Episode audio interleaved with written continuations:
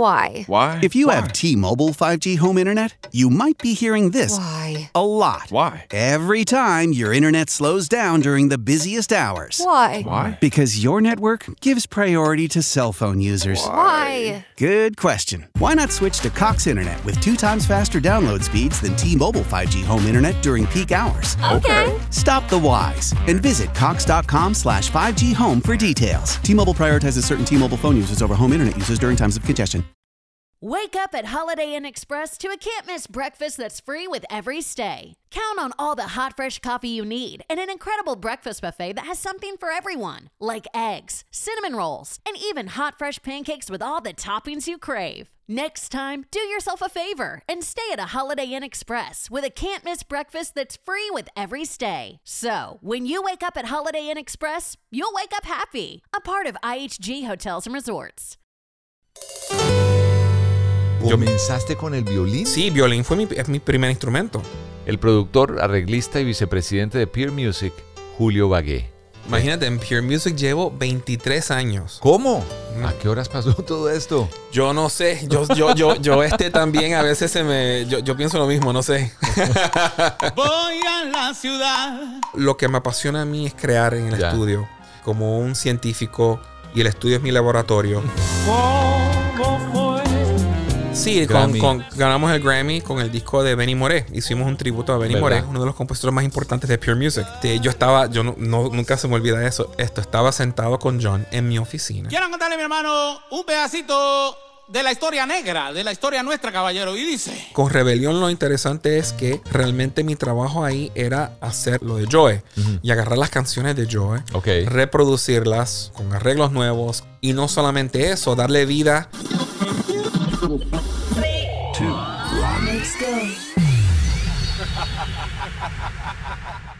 Antes de comenzar, ¿por qué no hablamos del poder de la música? El poder de la música. La música puede expresar lo que uno siente. Un lenguaje emocional, intuitivo e innato. Para mí, la música es amor.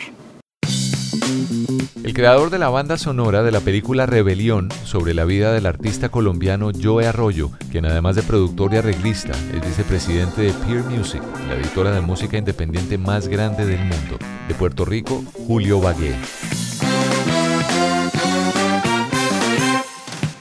Grabando Julio Bagué. No, me encanta. Entonces, me siento en mi casa.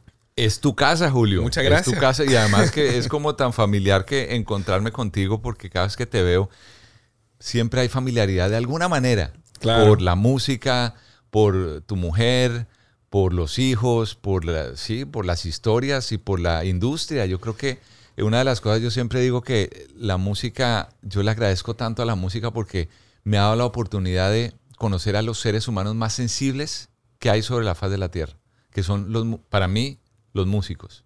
Hay una sensibilidad absoluta. Y tú como músico, qué bueno tenerte aquí en el poder de la música. Bienvenido. No, muchísimas gracias y este, yo encantado de estar acá. Yo sé este, lo mucho que amas la música y lo mucho que has apoyado también a los artistas durante todos estos años, así que yo feliz de estar acá.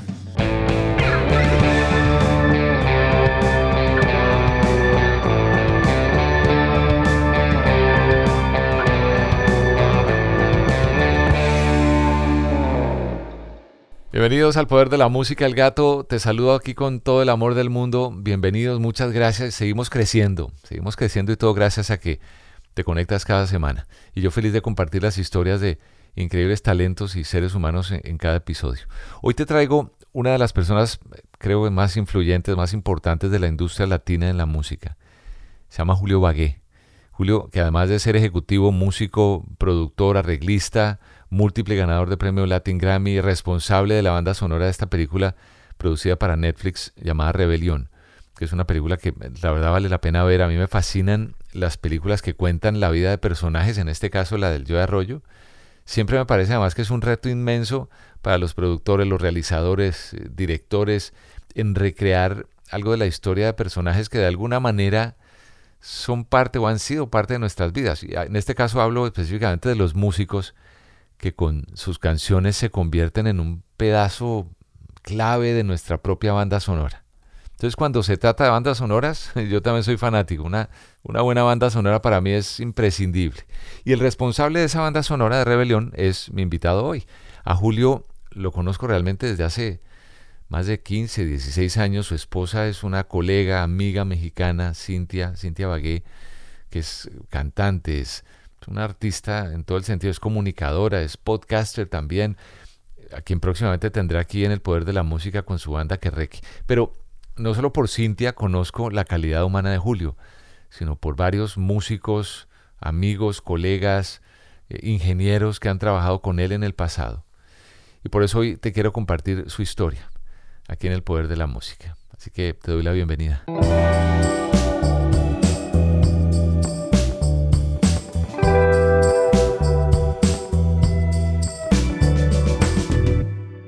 Cuando hablé con Daniela Padrón, cuando hablé con Glenda Deley, cuando sacaron esa producción que, de la cual tú estuviste detrás, de esa producción de, de, dos mujeres también muy talentosas, Venezuela y Cuba, yo decía, es que lo, lo, de, lo de Julio, y además pues yo conozco un poco la historia tuya eh, como ejecutivo de la industria, y sabía uno como, a ver, de la industria uno sabe, bueno, él es vicepresidente de una publishing muy importante independiente, que es Pure Music. Eh, ¿Llevas cuántos años en Pure Music? Imagínate, en Pure Music llevo 23 años. ¿Cómo? 23 años. ¿A qué horas pasó todo esto? Yo no sé. Yo, yo, yo, yo este también a veces se me. Yo, pienso lo mismo, no sé. sí, claro. Y, y, pero entonces uno, uno ve un ejecutivo de una, de una publishing tan, de una publishing tan importante. Pero cuando uno empieza a escarbar en la historia de Julio, yo me encuentro que lo tuyo es realmente una pasión por la música, porque hay mucho ejecutivo que uno encuentra que es, sabe de finanzas, sabe cómo administrar, tiene idea de cómo hacer una proyección, de mercadeo, pero cuando ya tú le pones en el mix a un músico que desde los que 7, 8 años está metido con la música. Correcto, sí, sí, sí. Eso cambia todo el juego. Sí, no, yo siento, yo pienso que no importa lo que, por ejemplo, si tú vendes zapatos, tú tienes que ser un fan, un fanático del cuero y los y los cabetes y cómo son los suelos y cómo es, ¿verdad? Tienes que ser apasionado, ¿no? Y, este, vender música no, no es vender lápices y, y obviamente este, cuando yo empecé con Pure Music, yo creo que ellos estaban, ellos tenían planes de hacer un estudio de grabación con oficinas aquí en Miami. Ellos ya tenían esa idea. Y yo creo que me contrataron porque estaban buscando a alguien que conocía lo que es un estudio de grabación y cómo trabajarlo y manejarlo, pero a la misma vez que tiene una cabeza para el negocio. Entonces ahí fue que, empecé en el 2000, me pareció buena idea y, este 23 años después aquí sigo. Y obviamente ellos siempre pues me apoyan en todo lo que yo hago como productor musical y todos los proyectos que yo hago y, este y yo soy amante también del catálogo de Pure Music. Entonces yo utilizo mucho lo que son las, las, las, canciones del catálogo en las producciones que yo hago. Y en ese catálogo eh, em, principalmente qué? O sea, ¿qué pues lo, interesante es que Pure Music era la única compañía americana en los años 30, 40, 50 que, este, ¿Cómo estaba tiene tantos años Pure Music? Pure Music tiene como... Y perdón la ignorancia, pero ¿cuánto? Más de 95 años. Y, este, y ellos son los que crearon el concepto de lo que es la editora. Ellos, ellos realmente, o sea, fue la compañía del fundador, fue el que lo, lo creó. Oh, y ellos son los pioneros en no solamente la música country, pero también en la música latina. Ellos firmaron a Agustín Lara, Rafael Hernández. Este, Imagínate el catálogo que tienes tú a tu, disposición. Sí, no, Miguel Matamoros. es una cosa impresionante. Es el, y no solamente eso, es la responsabilidad que yo tengo, ¿verdad? Como custodio, ¿verdad? Temporero de ese, de ese catálogo este, Me gusta esa, palabra, custodio. Sí. sí. Realmente uno cuida como una joya y como una como una joya. Eso es así. Eso es así. Y yo me siento con esa responsabilidad que, la tomo muy en serio y por lo mismo, pues, dándole valor nuevo a las, a las, este, a estas joyas musicales, ¿verdad? Con, con producciones nuevas, pues eso, eso es una, una parte de, de mí como productor, ¿verdad? Que yo este, que yo hago, ¿verdad? Así que hoy, hoy estamos aquí para hablar de rebelión, pero yo no puedo desaprovechar la oportunidad para, y, de eso hablaremos, para conocer a Julio Bagué, porque es que como ejecutivo y, y en promoción de, de, una, de un score, de una música y de una película tan importante que yo diría no es solamente para Colombia, porque pues obviamente es la historia de, del Joe Arroyo, que pues es tan emblemático para un país como Colombia, pero cada vez me doy cuenta, cada vez más me doy cuenta cómo en toda Latinoamérica la gente amaba lo que hacía el Joe o sigue amando su música, su legado musical. No, miren el caso mío. Yo este yo soy puertorriqueño, ¿verdad? Y este obviamente nací en Puerto Rico y este viví gran parte también de mi vida acá en Estados Unidos. Y siempre en todas las fiestas, yo creciendo, o sea, el Joe es parte de mi DNA musical. Porque no había ni una fiesta que yo no escuchaba música del Joe. Eso fue así. Este, y entonces cuando, imagínate cuando me, me ofrecieron ¿verdad? La, oportunidad de trabajar en este proyecto, yo dije de una. Claro, por supuesto que yo lo hago. Claro, de cabeza. y de cabeza y, con mucho amor. Y nos tomó año y medio, dos años, porque esto se hizo durante la pandemia también, ¿verdad? El proyecto. Y, este, y a mí me encantó el proceso y trabajar en esta música y, poder, este, no sé, revivir estas canciones este, de manera de que lo escuche ahora, que pueda introducir al Joe a, a una generación nueva me parece increíble. eso me parece muy chévere. Pero entonces si yo voy para atrás en, esa, en ese crecimiento de Julio Bagué, ¿tú naciste en San Juan? Sí, en San Juan. En San Juan, Puerto Rico. Así es. Pero la música, yo, me gusta hacer como ese, ese análisis antropológico, lo que vivías, dónde vivías, cómo vivías, en, en qué eh, circunstancias llegó la música a, tu bueno, vida? Bueno, eso fue cuando yo tenía, yo este, mi, por mi papá, ¿verdad? Nos, mudamos nosotros a New Jersey, allá en Estados Unidos, él trabajaba en Manhattan y vivimos cerca. Y entonces, ¿A qué parte de New Jersey? En Montclair, Upper Montclair. Yo viví un parte en Linden. Ah, en Linden, no me digas. En época hasta los 11 años. Ah, ok. Pues yo vivía en Upper Montclair, cerca, de ahí. Cerca. Súper cerca. Oh entonces, en este, y en el colegio, este, estaban dando clases de violín. Entonces yo, este... ¿Comenzaste con el violín? Sí, violín fue mi, es mi primer instrumento, claro. Y entonces cuando yo, este... Um, yo empecé a tocarlo y, me vino facilísimo. O sea, yo tocando violín. Yo cuando era chiquito quería ser pelotero, porque yo amo el béisbol. Pero pues, yo era malísimo. Yo, yo era pero malo, malo. ¿Pero de qué jugabas? ¿De, de, la cacha? Primera base porque soy zurdo. Okay. Ah, yo también soy zurdo. ah, también. Sí, sí, sí, Entonces, entonces, pues me, gustaba el béisbol, pero no, realmente no lo jugaba bien. Entonces, este, por lo mismo soy aficionado hoy en día de béisbol, ¿verdad? Yo los admiro mucho, los jugadores y eso. Pero el violín me vino muy fácil. Este, yo podía tocar de oído, yo escuchaba la música que tocaba mi hermana en el cuarto del lado y yo me lo aprendía en el violín, todas las canciones ah, populares de la época, ¿no? Y este... Tan complicado que es el violín, por, parece por lo menos. Sí, pero no sé, a mí se me vino fácil y entonces cuando ya nos mudamos nosotros a Miami, este, y cuando yo tenía como 13 años empecé, eh, tuve un mentor musical y él se llama Carlos Varela. Y Carlos fue eh, un señor mayor ya, retirado, que él era el, arreglista para la orquesta de la NBC este, bajo Arturo Toscanini, este, cuando ellos tenían un show radial en los años 50. Um, este, un músico increíble graduado de Juilliard. Y, este, y él fue realmente el que me enseñó lo que era la teoría musical. ¿Y esto fue en New Jersey? no, esto fue ya acá, ah, en, Miami.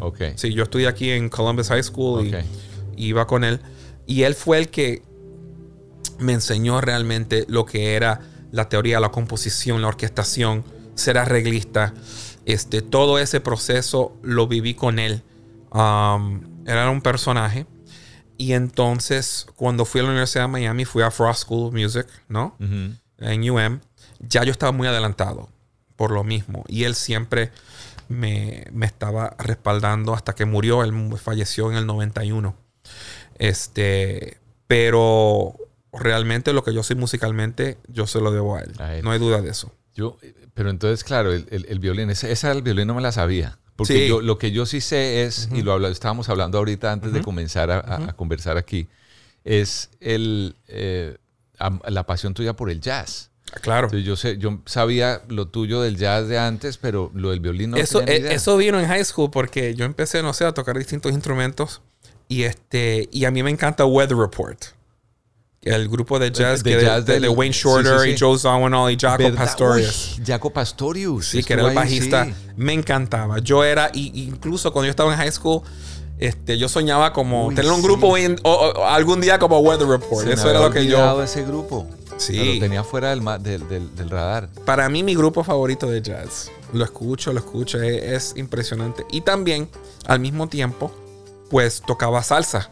Y este, you know, entonces Claro. la música latina, que es parte de mi, de quien soy, de quien, ¿verdad? Este, la música tropical siempre fue Pero es parte que de mi además la vida. salsa, la salsa tiene un componente de jazz, para mí, a mi modo de ver, muy, muy importante. Sí, sí, sí. Muy grande. O sea, lo- los, los mejores salseros tienen en, en, no sé, en sus arreglos unas, no sé cómo llamarías eso, progresiones, unos, sí, arreglos. Y, y- y yo creo que eso es porque, como, o sea, se- es bueno que tú has dicho esto, porque la, la salsa tiene un componente de jazz, porque mucha de la música salsa que se desarrolló en Nueva York Ujú. vino por la influencia de Mario Bauzá en esa época. Mario Bauzá, que fue el director musical de la orquesta de Machito, y él era músico de jazz. ¿Él era cubano? eh, cubano. Mm. Y él era músico de jazz. Y él um, realmente eh, vivía en Nueva York. Y muchos de los músicos de esa época, los músicos cubanos, pero los músicos puertorriqueños también que vivían en Nueva York, fueron muy influenciados con él. Él apadrinó a un montón de músicos allá. Este, y, Sí, de ahí viene la Fania, etc. y de ahí, y claro, y él era amigo de Dizzy Gillespie también. Y entonces ayudó a desarrollar todo eso. Y por eso que estas orquestas de mambo tenían estas secciones de big band. Era como unos big bands, ¿no? Este, y ahí viene la orquesta de Tito Puente, Tito Rodríguez. Este, este, hasta, y eso se evolucionó a lo que después fue la Fania y todo eso, ¿no? En los 60. Es bien interesante la historia. Es, es increíble esa historia porque ahora que lo mencionas y mencionas a Dizzy Gillespie, eh, me acuerdo que Dizzy Gillespie fue a Cuba.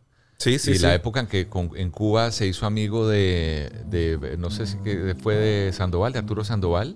Ellos Sí, una y había, y había un percusionista que se llamaba Chano Pozo. Ujú. Y entonces se hizo muy amigo de él y obviamente con Mario Bauzá y, y ahí fue realmente el inicio de lo que es el jazz latino. Me parece tan fascinante esto y, y qué rico poderlo conversar contigo.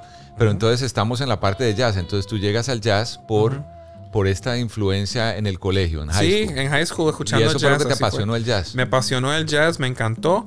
Y entonces yo seguí por ahí. Este, obviamente en la Universidad de Miami estudiando teoría de composición era clásico, pero yo siempre me encantaba el jazz. Entonces tengo muchas, Ah, chévere. muchas influencias de, de música distinta, sea jazz, sea música clásica y sea música tropical. Más o menos yo creo que por ahí se desarrolló mi fundación musical en esa época. Hoy en día, y con los artistas que has trabajado, eh, pues lo más reciente es lo de Rebelión con eh, Sí. Town, con Goyo, con Ujú, Tostado. Claro. Eh, pero, pero yo también estaba recordando un poco la cantidad de artistas que tú has impulsado y, y piensa uno desde el, eh, no sé si desde el punto de vista independiente de, de peer music o, o cómo ha sido nombres como, no sé, Chayanne, Sí. eh, nombres como el mismo eh, eh, John Secada, con Sí. quien John Secada creo que recibiste también nominación o premio. Sí, con, Grammy. con- ganamos el Grammy con el disco de Benny Moré. Hicimos un tributo a Benny Moré. El de Benny Moré. Entonces, como, como ves que mi trabajo es un poquito simbiótico, ¿verdad? Porque Benny Moré es uno de los compositores más importantes de Pure Music. Entonces, por lo mismo, este, yo estaba, yo no, no- nunca se me olvida eso, esto, estaba sentado con John en mi oficina y estamos nosotros hablando de, este, no sé, nosotros hablando de música y, y- y era por otra canción que estábamos haciendo y entonces ahí él me él dice, ah, pues tú sabes que mi cantante favorito, mi ídolo es Benny Moré. Y entonces yo le dije, ah, mira, Benny Moré, nosotros tenemos todo el catálogo de Benny Moré, es de Pure Music, porque Benny fue autor exclusivo de Pure Music en los años 50, firmado por medio de la oficina de La Habana que tenía Pure Music. Y entonces ahí yo dije eso y nosotros nos miramos Ya y, no y sé, no dijimos, que vamos a más, hacerlo. ya. Let's do it. Eso fue así. y entonces, este, en ese disco trabajé con, con Charlie Sepúlveda, que tengo larga historia con él, el trompetista. Y este, él tenía un big band en Puerto Rico. Y decimos, bueno, vamos allá y lo, y lo hacemos. y grabamos ese disco. Este, con ese disco también trabajé con, con uno de mis íconos también de, de, la música, Rey Santos, que es uno de los arreglistas más importantes este, de la música latina, que trabajó con, también con Machito, con Tito Puente, con Tito Rodríguez en esa época. Y él nos ayudó con, con los arreglos para ese proyecto. Y este, falleció unos años después.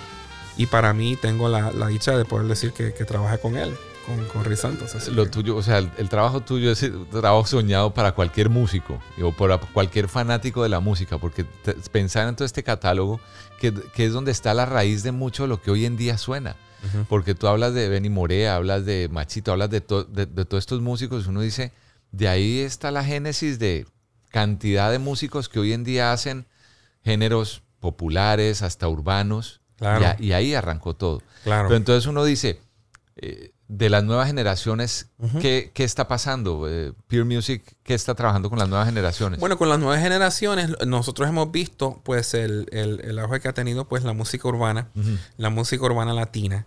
Este, y eso ha sido en, lo, en los, los, últimos, no sé, como 10 años o más, este, que, ha, que ha estado pasando eso.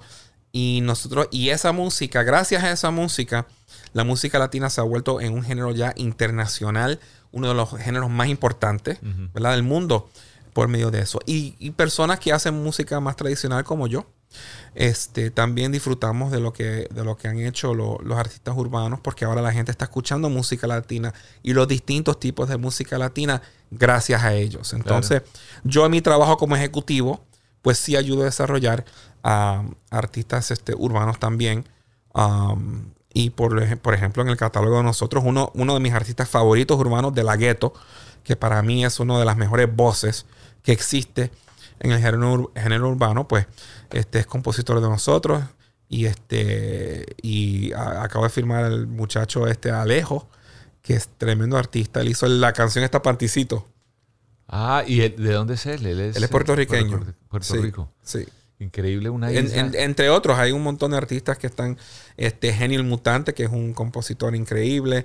Los Hitmen, que hicieron la canción La Curiosidad para Mike Towers y, y Jay Wheeler. Este. No sé, este. Ha Pero sido mira, interesante trabajar con ellos. Mira qué interesante lo que dices, porque es cierto, uno. Para muchos en, en el mercado, tanto fanáticos, oyentes de la música, seguidores de unos otros géneros, eh, con el tema de, de, la música urbana como que tienen un sesgo y entonces lo oyen y entonces dicen sí, pero es que las letras, pero entonces que el sonsonete y el mismo ritmo y la cosa, pero independiente de lo que, de lo que pueda ser el gusto personal, uh -huh. lo que tú mencionas me parece muy válido de visibilizar la música latina. Porque claro. la música, eh, muchos llegarán a la música latina por estos artistas y, y conocerán porque hacen toda esta presencia mediática. Claro. Pero cuando tú llegas a la música latina, de repente volteas un poco más allá, encuentras una cantidad de cosas que están sucediendo que claro, son claro. maravillosas. Y, y, y escuchas la raíz de las cosas, porque, por ejemplo, si tú escuchas la música urbana y más o menos, o sea, la música es un reflejo de la sociedad y lo que está pasando en ese momento. Mm. En el caso de la música urbana, es un poquito un reflejo también de lo que pasa en la calle, ¿no? Por decirlo así. Y si escuchas la salsa sí. y la música salsa, especialmente de Nueva York, de los años 60 y 70, esa también era la música de la calle de esa época. Entonces, viene siendo casi lo mismo. I mean, es, es este. En, en, en, ese aspecto. Y sí. yo lo veo así. You know? A lo mejor es una manera antropológica de verlo, pero. Pero, pero, es, pero, pero es, es, así. es así, es uh -huh. así. Y, y, así es como se van asociando.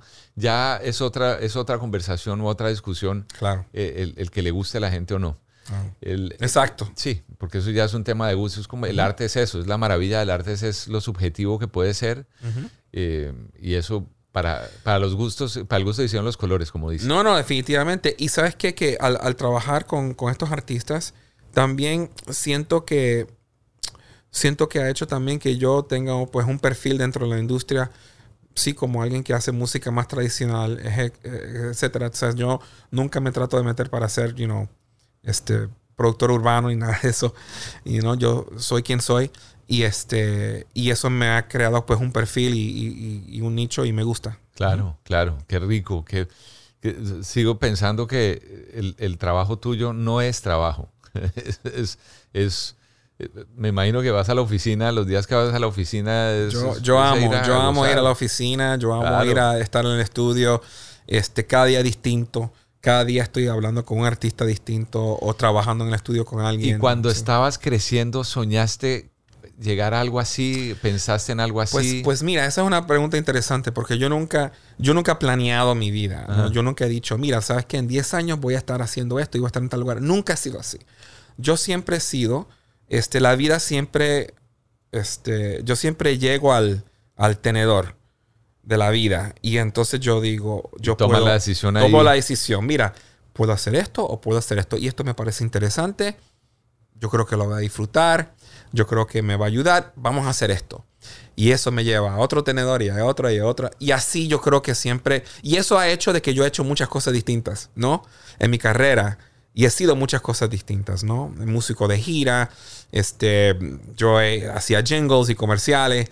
Um, este, yo he sido arreglista, programador, productor, ejecutivo, no sé, por ahí. Y, ya como productor, una cosa es, bueno, e, es porque además obviamente es un trabajo y voy a producir a este artista. Este artista llegó aquí al estudio, nos sentamos y vamos a producir y, es, y, eso tiene un proceso maravilloso porque pues bueno, viene un músico, pero pero tú como músico tienes esos espacios y momentos donde te reúnes con amigos y dicen vamos a hacer un jam. ¿Has vuelto a tocar? ¿Vuelves a tocar regularmente o pues eso ya no lo haces? Pues eso como que ya no lo hago. Y, increíble que yo era músico de gira. Es que no... Realmente, la realidad es que como que no tengo mucho tiempo. ¿Pero no te hace falta? ¿No te gustaría? No, yo nunca... ¿Sabes qué? Yo lo que me apasiona a mí es crear en el estudio. Este, como un científico y el estudio es mi laboratorio. y entonces ahí yo creo música y trabajo con músicos. Y eso realmente es lo más que a mí me gusta, you know? Y, y, y, sacarle el jugo no solamente a, la, a, a, los, a los músicos, pero también a los artistas en el estudio. Y, y ese proceso a mí me fascina y, realmente con eso estoy feliz. Pero combinas eso con mi trabajo como ejecutivo y obviamente pues ser esposo y ser padre, entonces... No, no hay tiempo, o sea... No, no. O sea, como dirían en, mi país, de vainas sacaste tiempo para estar para andar de gira contando de rebelión. Hablemos de rebelión, hablemos de este, este, hacer un score para una película. ¿Has hecho muchos? Bueno, este con rebelión lo interesante es que realmente mi trabajo ahí era hacer lo de, lo de Joe y agarrar las canciones de Joe, reproducirlas este, con arreglos nuevos, con, con todo. Y no solamente eso, darle vida a esas canciones. Y este, obviamente, pues no sé si sabes que usamos un cantante, este, Carlos Guerrero, este, que no es, que, que es uno de los coristas del grupo Nietzsche. Este, el que toca las maracas, tremendo. Pero él, sí, pero él no es él no es el, yo no lo conocía como eh, principal, cantante principal. Yo no sabía que él era. Yo lo había visto. He visto al grupo Nietzsche millones de veces. He estado en tarima con ellos, y, pero no sabía que él, cuando yo veo en el, la película, me, dio una grata sorpresa verlo ahí. Sí, sí. Entonces, entonces so, él hace las voces. Entonces el actor de la película, que es John Nevaez, él este, actúa, pero realmente la voz es ah, Carlos. En los años 1600 cuando el tirano mandó. Y todo este trabajo que nosotros hicimos de, de, sincronizar, vamos a decirlo así, o doblar, ¿verdad? La voz fue interesante porque normalmente en las películas este, uno crea la música y los actores hacen playback en el set. Sí. Y, este, y esta película no se hizo así. Esta película grabamos en el set, en Bogotá. Grabamos los músicos, grabamos el actor, John, y todo en Bogotá. Y lo que hice fue que yo también había grabado música en Miami. Y entonces mezclamos los músicos de Bogotá con los músicos de Miami. Y la voz, utilizamos la voz de Carlos Guerrero, ¿verdad? Reemplazando la voz de John en las escenas. Entonces, cuando grabé a Carlos, él estaba viendo la imagen de la película, el actor actuando y él tenía que cantar sincronizando con la imagen y aparte la emoción, la emoción, sacando él la emoción que él está viendo del, mismo John, que está actuando como el Joe. Entonces... Es un doblaje, es un, dub. Backwards, como se dice. Al revés. al revés. Inverso. inverso. Y eso Este, Uy, eso lleva mucho tiempo. Por eso, por eso nos tomó mucho tiempo este, el trabajo. Pero sabes qué? que los resultados ah, no, quedaron maravillosos porque la gente ve la película y lo ve y no pueden creer que, que John pues está una un John hizo un performance increíble como el Joe, increíble. Pero no pueden creer que Carlos es el que está cantando. A mí es súper, eh, es que la emoción está ahí y no sé, es un trabajo difícil, como, ¿verdad? Como, como he dicho, pero yo creo que el resultado es más impactante. Cuando eh, viendo la película, bueno, yo te confieso que la película no la he visto, vi el tráiler y viendo la película, eh, pues el tráiler veo que hay una parte de Rebelión, la canción Rebelión. Pensemos en la canción Rebelión que es es tal vez la más significativa de todo el catálogo del Yo de Arroyo. Sí. La parte de Tania y bueno, en fin. el, y hay una esa parte que canta en, en España, en, eh, ¿cómo se llama? El que, el que la cantó. Eh, ah, eh, Carlos. Carlos. Sí. Carlos la canta. Pero entonces después va uno al soundtrack y encuentra la voz de Goyo de ah, Chucky Town haciendo rebelión. Sí. Eso es porque, eso es porque para la película, este quería hacer, quería que en los créditos, ¿verdad? Al final de la película tengamos una versión moderna de Rebelión, algo distinto. Y entonces enseguida yo pensé en Chucky Town porque yo tengo una, larga historia con ellos. Este, um, son increíbles para mí. De mis grupos favoritos latinos en el mundo, punto y se acabó, ¿verdad? Este, y los quiero mucho a los tres. Um, pero yo pensé, sería increíble tener una versión de Rebelión con Chucky Town. Escuchando a Goyo una cantante afro-latina, ¿verdad? Cantando la letra y de rebelión, como que casi le da otro giro a la canción al tenerla ya cantándolo. Entonces, este, yo hablé con ellos y ellos, pues, les encantó la idea también. Y Pero este, Goyo, a la hora de grabar, ¿qué, ¿qué, te dijo? ¿Será que la hago o no la hago? Porque, o sea, es que Rebelión es como tan ¿Sabes qué fue? Hay canciones que uno dice, yo no me atrevo a hacerle una versión a esto porque esto es tan... No, ¿sabes, ¿sabes lo interesante? Que cuando estuvimos en el estudio grabando, ¿ok? Este... Goyo lo cantaba y había una tristeza casi en la voz de ella. Y lo escuchas en el track. Cuando ella cantaba, distinto a como lo hacía Joe. Y entonces yo lo escuché, mi primer instinto era, no, vamos a hacerlo más similar a como Joe. Pero no, ella quería ella quería cantarlo así, de esta manera. Y se le escucha la tristeza en la voz. Me parece increíble.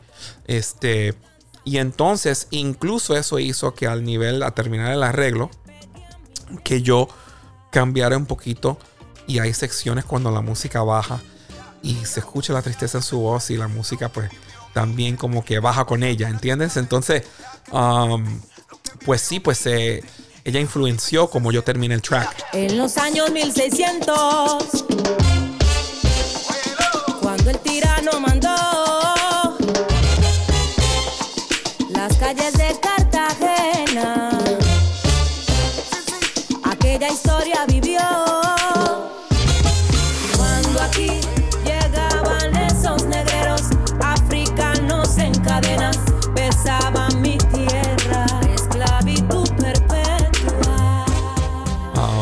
Claro, claro, claro. No, increíble, increíble eso. Tiene una influencia, pero imagino esa melancolía viene de sus raíces, viene de, su recuerdo con el Joe. Yo mencionaba que yo tuve el privilegio de, conocer al Joe, de haber compartido con él en dos o tres oportunidades cuando yo estaba en la radio en Colombia.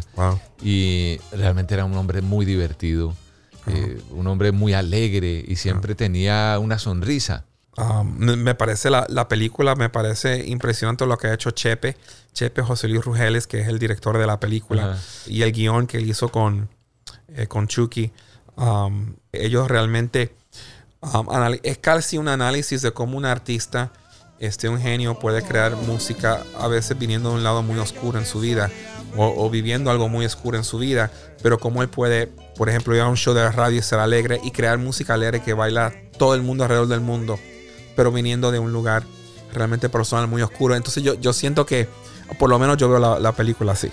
Y, ahora que lo mencionas, la, de lo que yo me acuerdo de la, de la vida de- de- del Joe, que uno la ha oído contada de otras maneras, en series, en eh, documentales, eh, bueno, en entrevistas, perdón, el, eh, el Joe de pequeñito no recibió tanto apoyo del, del- en la casa. O sea, yo creo que de pequeñito el papá o no sé, la mamá le decía, no, deja eso, eso no es lo tuyo. Sí, sí, yo creo que fue la mamá. Este, el papá, yo creo que él no tuvo mucha relación con él, sí, yo creo que ninguna, realmente. En la película, pues sale Ajá. mucho de esa, de esa historia también. Y sí, un poquito, un poquito triste, ¿verdad? Como él creció. Sí, eh, difícil, difícil. Sí. Es que la- la- bueno, y en la infancia está la, la base de todo. Lo hablábamos aquí Claro. fuera del aire de, de lo importante que es apoyar a los hijos, ¿no? De Así pequeños. el- y, nosotros, personas como tú y, y como yo, hemos tenido el privilegio de, de realmente apoyar a nuestras hijas y bueno, a tus hijos de la mejor manera, porque es que mientras los veamos felices en lo que quieren, lo que les gusta, Claro. ellos van a ser personas de bien. Claro, nosotros venimos de una generación que, que tuvimos que, yo creo que luchar para conseguir nuestros sueños y, y qué chévere que nosotros ahora podemos apoyar a, a, los- a, los- a la nueva generación. Sí, yo lo veo así también. A ti en tu casa, eh, tú me contabas que tu papá muy poco, la música no es lo tuyo, Julio. Sí, no, no, no. En mi, en mi casa, ni, sí, ni mi papá ni mi mamá realmente querían que yo este, tenga una carrera en la música. ¿Qué No, querían que fueras? Pues no sé, mi papá quería que yo sea militar como él. Él era militar. Él era militar, sí. Este, veterano de Vietnam y todo eso. Wow. Entonces, pero no sé, ingeniero, um, abogado, no sé, que yo sea pues algo más, menos artístico, ¿no? Por decirlo así. Este, pero lo mío siempre, siempre fue la música y realmente yo tuve que luchar conmigo mismo y con, este, y tener un carácter fuerte para yo terminar haciendo lo que, lo que hay hoy, hoy en día. I mean, yo amo lo que hago, amo la música y sé que soy bueno haciéndola, entonces ahí, ahí vino la, ahí vino la cosa. No, ¿verdad? y está más que probado que eres bueno haciendo. ¿Cuántos premios Grammy tienes tú ya en tu...? Pues yo tengo, yo tengo dos premios Grammys y he sido nominado como 12 veces. Así que por ahí vamos. Nada más. Nada más 12 veces. El, e- este, esta rebelión, e- este, digamos que toda este, esta banda sonora de, esta película, te, lo hicieron, me contaste que en medio de la pandemia. Sí. Y la grabación igual de la música así se hizo en medio de la pandemia. Correcto. Ese, eso- esa, ese proceso de, de arreglos, de músicos, Ujú. ¿quiénes, ¿qué músicos hacen, hacen parte de esto? Pues bueno, buena pregunta, porque yo, como yo soy, obviamente, pues yo creo que en toda la producción, este, trabajando de la parte creativa, pues yo soy, yo creo que el único que no, que no era, este, colombiano. Ah, sí, el único entonces, ex- entonces para mí era importante que la música tenga ese swing. Este, y todos los músicos que yo utilicé son, son colombianos. Ah, qué Este, en la producción, todo- todos los músicos y los, y los coristas. Y la base del grupo es un, es un grupo acá que se llama el Grupo H, que es una familia de, de colombianos del Chocó. Bueno, él es del Chocó, mi amigo, Jaro Rivas. Jaro, lo conozco. Y ¿Lo la conoces? Hija, la hija está o en el colegio de, de una, de mis hijas o estuvo en uno que, la, que la nena canta. Sí, También. claro. La nena canta también. Y entonces, imagínate que la hija, Hailey, eres la bajista. El hijo Harold es el, el- el percusionista, toca el timbal en toda la producción. Él toca el piano. La otra hija, Helen, es una de las coristas. Helen es la que yo Ah, Helen es la que tú conoces. Debe tener como 17, 18. Sí, no, increíblemente talentosos y, y seres queridos. Este, son como familia para mí. El Harold. Así que esa es la base de la, de la, fundación de la banda que escuchas en la, en la película. Um, y obviamente pues Carlos y, y Chucky Town. O son, son personas que, que yo conozco de hace muchísimos años y, y que son, no sé, son como familia para mí. Entonces, nada, trabajé, trabajé en familia, por decirlo así. Qué rico, qué rico, Julio. Yo de verdad que conocer tu historia, de dónde vienes, entiende uno además con quiénes trabajas, el catálogo que tienes a tu disposición. Es que claro, cuando decías al principio de esta conversación que eres el custodio de Peer Music, eh, eh, es que tienes una, un tesoro musical que tiene un legado maravilloso para generaciones futuras. No, definitivamente. Y por lo mismo, este, uno de mis próximos proyectos ¿Qué que, que grabo en septiembre es este, un proyecto con, este, de John Secada con Gonzalo Rubalcaba. Uh. Ah, voy a hacer otro disco con ellos, pero esto va a ser con una banda Una banda increíble que va a estar Giovanni Hidalgo, Clarence Penn y James Genius en el bajo. Y es tributo a Nat King Cole. Y entonces Uy. Nat King Cole, como sabes, grabó en español también. Sí, sí, sí. Entonces, la mitad del disco es en inglés, la otra mitad en español. Y todo el catálogo es de Pure Music, por igual. Siempre que te pregunto que cuándo, cómo y dónde. En, en el, tuvo que haber sido que 2002, 2003, que se hicieron unos premios eh, Grammy en, en Miami. Yo estaba cubriendo para una emisora que trabajaba y conocí a, Nat a Natalie Cole. A Natalie Cole, imagínate. Cuando se hizo el, el- era el, la persona del año era Gilberto Gil, creo, o era Ok. Caetano, no, creo que era Gilberto Gil. Creo que me acuerdo ese año. Eso fue como 2003, 2004. Me acuerdo, por ahí tengo la foto con, con Natalie Cole. Qué bonito eh, eso, qué bonito Sí. estaría ansioso. Eso es- pero eso arrancan a- o, o ya está en, pro- en proceso de producción. No, estamos, estamos este, ya, ya en, en preproducción. Y, este, y mira qué interesante esto. Ese, este proyecto lo estoy produciendo junto con Mary Megan Peer. Que Mary Megan Peer, ella es la CEO de Pure Music. Y su abuelo, que es el fundador de la compañía, fue el que le convenció a Nat King Cole de grabar en español. No. Eso fue así. Anhelos de caricias, de besos y ternuras. Y lo conectó con todos los músicos. Este, lo conectó con, con los músicos allá en Cuba. Allá fue que grabó este, Nat King Cole. Y, este, y obviamente las canciones repertorio de Pure Music en esa época. Y entonces estoy produciendo el disco con su nieta. Y, en- y es casi como el círculo está completo, ¿verdad? Este, No, qué fascinante, Julio. Sí, O bien que- interesante eso. y ahorita que hablaba, quiero aprovechar un par de cosas de ya que te tengo aquí, porque tú ahorita mencionabas, esposo, padre, conozco a, a- a tu Cintia, que adoro también profundamente, que tengo que invitar aquí al Poder de la Música. Claro. Con su Querre- Ella sigue con Querreque, Ah, claro, ¿verdad? sigue con Querreque, que están incluso trabajando nuevas canciones. Buenísimo. Y además me encanta lo que hace Querreque próximamente aquí en el Poder de la Música. Pero el, el- tú tienes dos hijos. Sí. Que yo conozco de pequeñitos. Sí.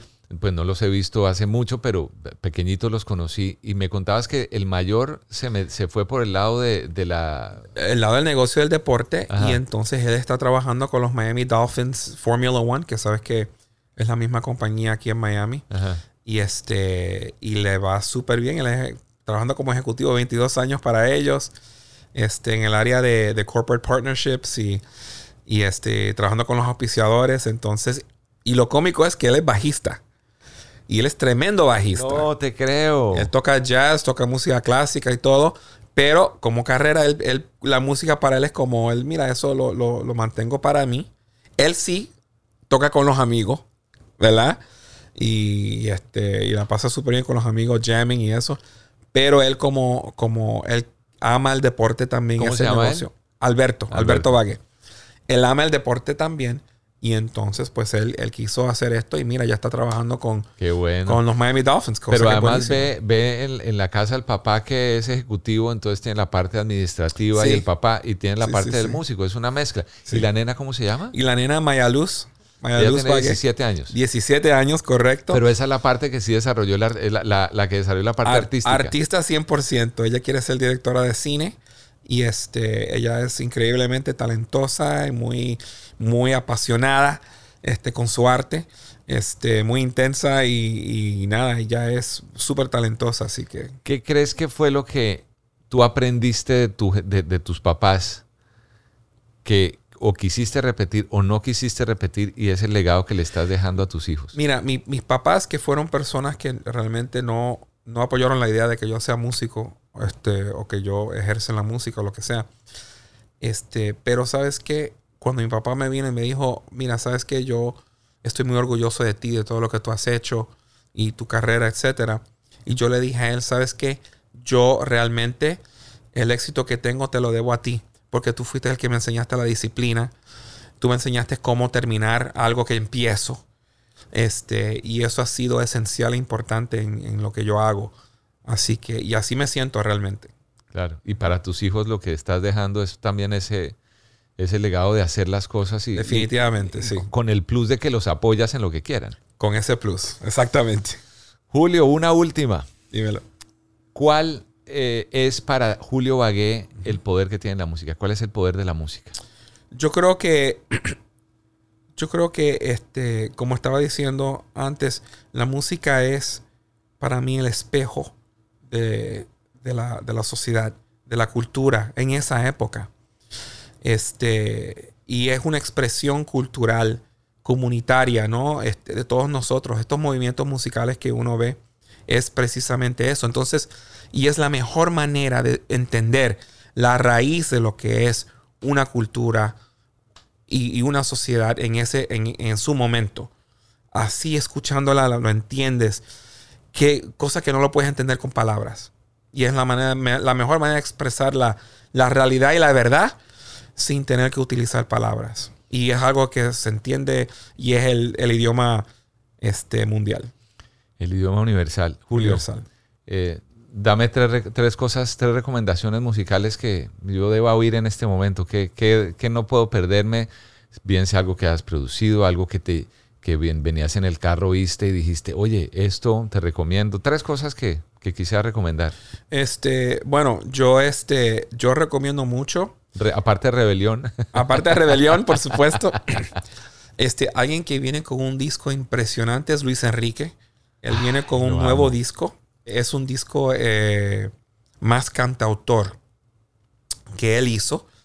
Y el disco es fantástico. Tienen que escucharlo. Creo que, lo, creo que tengo copia del disco aquí porque ese disco estaba por salir el año pasado. Sí, pero va a salir ahora. Sí, lo tengo la copia aquí que me mandó, que me mandó él. No me digas, pues es un disco fantástico. Él lo hizo. Él lo, produjo con, con Rodner Padilla, que Rodner es un músico el, bajista increíble, bajista de, C4 Trío lo hicieron juntos. Ese disco se los recomiendo y sale pronto, así que Chévere. ese es una.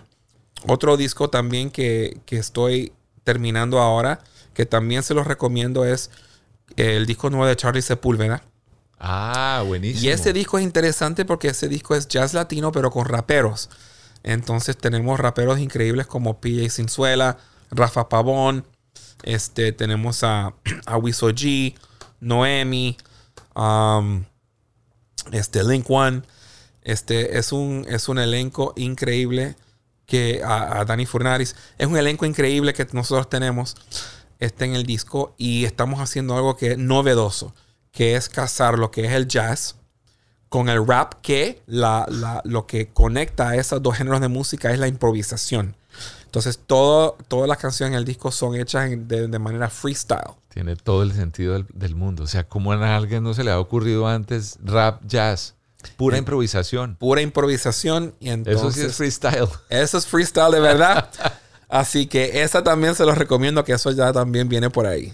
Eh, ¿Y cuál es la canción a la que Julio Bagué va siempre y, visita siempre, que le, lo llena de felicidad, alegría, de, de infancia, de memorias maravillosas? Bueno, de infancia sí, que me da alegría, que me pone una sonrisa, no importa qué. Yo diría que es la canción September de Earth, Wind and Fire. Esa canción para mí, este, me acuerdo del momento que la escuché y me encanta y me fascina y nunca me canso de escucharla.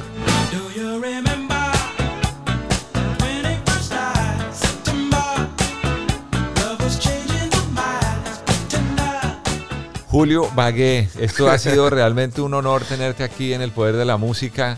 Gracias por contar tu historia. Éxitos con Rebelión. Muchísimas gracias. Que la película tenga todo el éxito y que esa música siga. Además, qué bueno que se hacen nuevos arreglos, nuevas generaciones conocen lo que se ha hecho durante años y lo que ha sido tan importante para para una cultura, para un género, para un país y para todo un continente.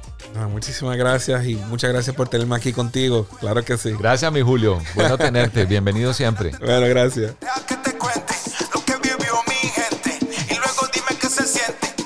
En los años 1600,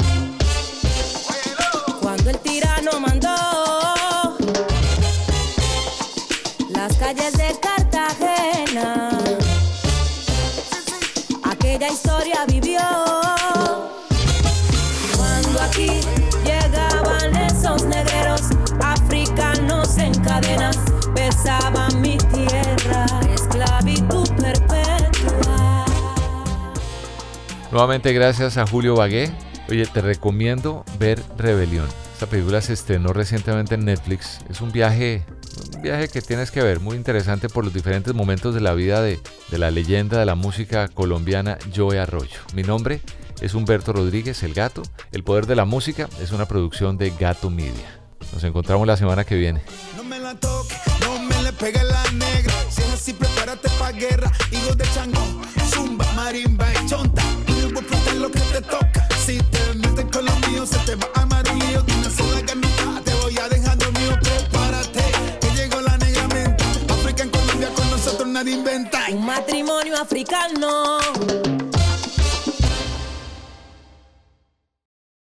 Are you struggling to lose weight and keep it off? Tired of wasting time and money on starvation diets that lead to more frustration and stress? If there was a weight loss solution that could actually work for you, would you try it? Then head to golo.com. I'm Steve. I lost 138 pounds in nine months on Golo. I'm Amber. I've lost 128 pounds with Golo taking release. If you're ready to take back control of your life, head to golo.com now and see how Golo can work for you. That's G O L O.com. My sleep is way better. My inflammation has gone way down. Golo saved my life. I was way overweight. That's what sent me down the path. I wanted to make sure and live for my kid. I have literally tried everything. I was on the verge of getting gastric bypass surgery, and I saw the Golo commercial, and it was the last thing I tried because it worked. Join over 2 million people who have found a better way to lose weight with Golo. Your healthier and happier life begins at golo.com. That's G O L O.com. Again, G O L O.com.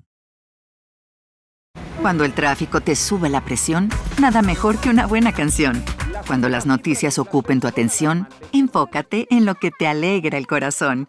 Y cuando te sientas mal, un buen médico te ayuda a sanar. Sabemos que mantener tu salud es tu prioridad, también es la nuestra en Kaiser Permanente, donde trabajamos juntos para cuidar de todo lo que tú eres. Kaiser Permanente, para todo lo que tú eres. Kaiser Foundation Health Plan of the Mid-Atlantic Stay Inc., 2101 East Jefferson Street, Rockville, Maryland 20852.